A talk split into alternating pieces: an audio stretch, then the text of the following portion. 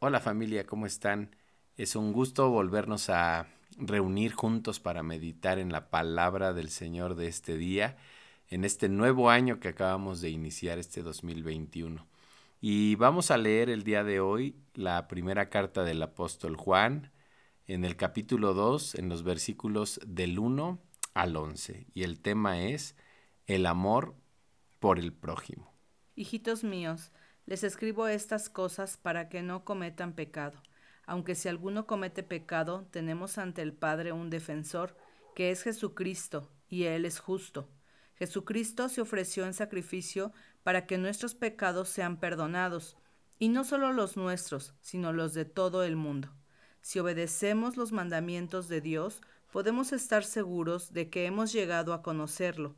Pero si alguno dice, yo lo conozco, y no obedece sus mandamientos, es un mentiroso y no hay verdad en él.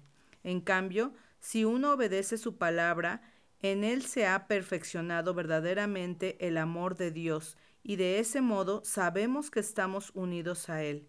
El que dice que está unido a Dios debe vivir como vivió Jesucristo. Queridos hermanos, este mandamiento que les escribo no es nuevo es el mismo que ustedes recibieron desde el principio. Este mandamiento antiguo es el mensaje que ya oyeron.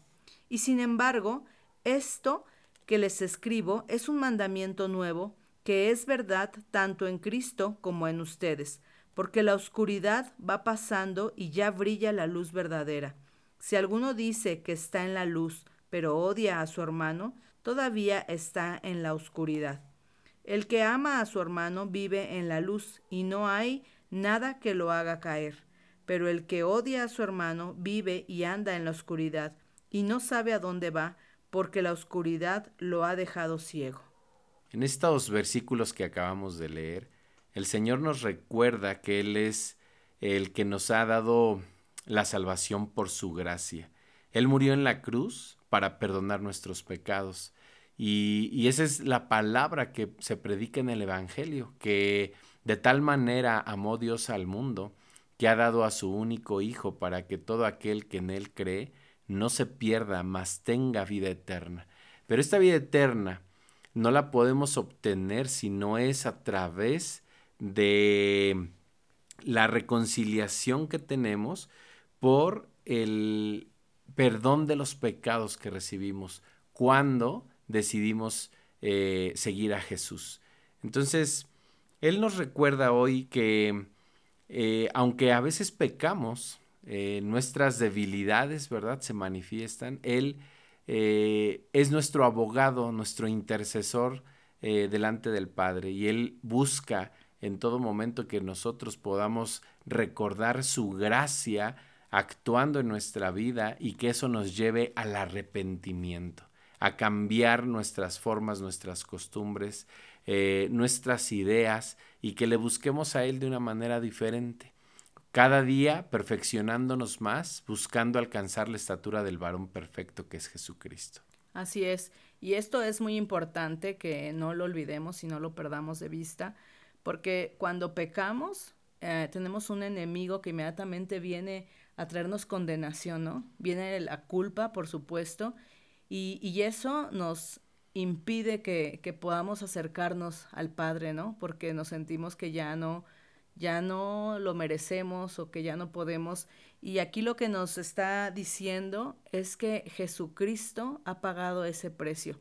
Es muy importante que, que podamos arrepentirnos, reconocerlo, confesar ese pecado y saber que tenemos un abogado. Eso es impresionante. Que, que que aunque cometemos la falta o pecamos, ahí, está Jesucristo ahí intercediendo a favor nuestro y nos perdona y nos hace libres. Así es. Y en la segunda parte de la lectura, si nosotros decimos que amamos a Dios, que queremos seguirle a Él, que le conocemos a Él, debemos de obedecer sus mandamientos. De lo contrario, no hay verdad en nosotros.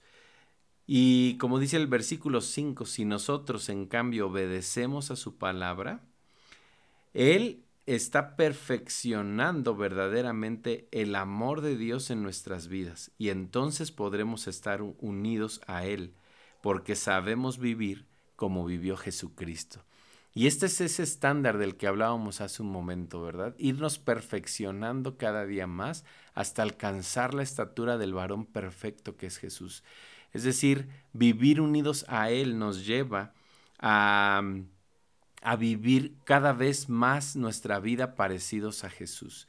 Y, y Él nos habla aquí del amor también. Él nos habla de la importancia de poder amar a Dios y amar al prójimo, que son esos dos mandamientos que el Señor nos dio, nos dejó eh, como los más, los más importantes en los que se resume todo lo que es la escritura. Porque si nosotros decidimos que amamos a Dios, entonces obedecemos sus mandamientos. Y si nosotros obedecemos sus mandamientos, puede haber una relación correcta con las demás personas y podemos entonces decir que amamos a los demás. Y esa es la palabra que hoy también Él nos recuerda, que, que seamos obedientes a su palabra, que hagamos a un lado todo odio, todo rencor, toda eh, rencilla, todo aquello que nos pueda eh, apartar de estos dos grandes mandamientos, que es amarlo a Él y amar a los demás. Así es, y es tan importante este mandamiento que aquí vemos en Primera de Juan como nos dice que este mandamiento es antiguo y es nuevo a la vez, ¿no? Y es antiguo porque lo menciona desde el Antiguo Testamento y es nuevo porque Jesucristo lo interpreta de una manera totalmente mm, renovada, nueva, eh, diferente. Y, y vemos cómo en la iglesia cristiana el amor, por ejemplo, se expresaba solo al mostrar respeto, pero ahora vemos que también se expresa, por ejemplo, en el servicio, ¿no? El amor no solamente llega a la, a la familia, a los amigos, sino que en Jesucristo Él nos enseña que el amor se extiende hacia los enemigos incluso, ¿no?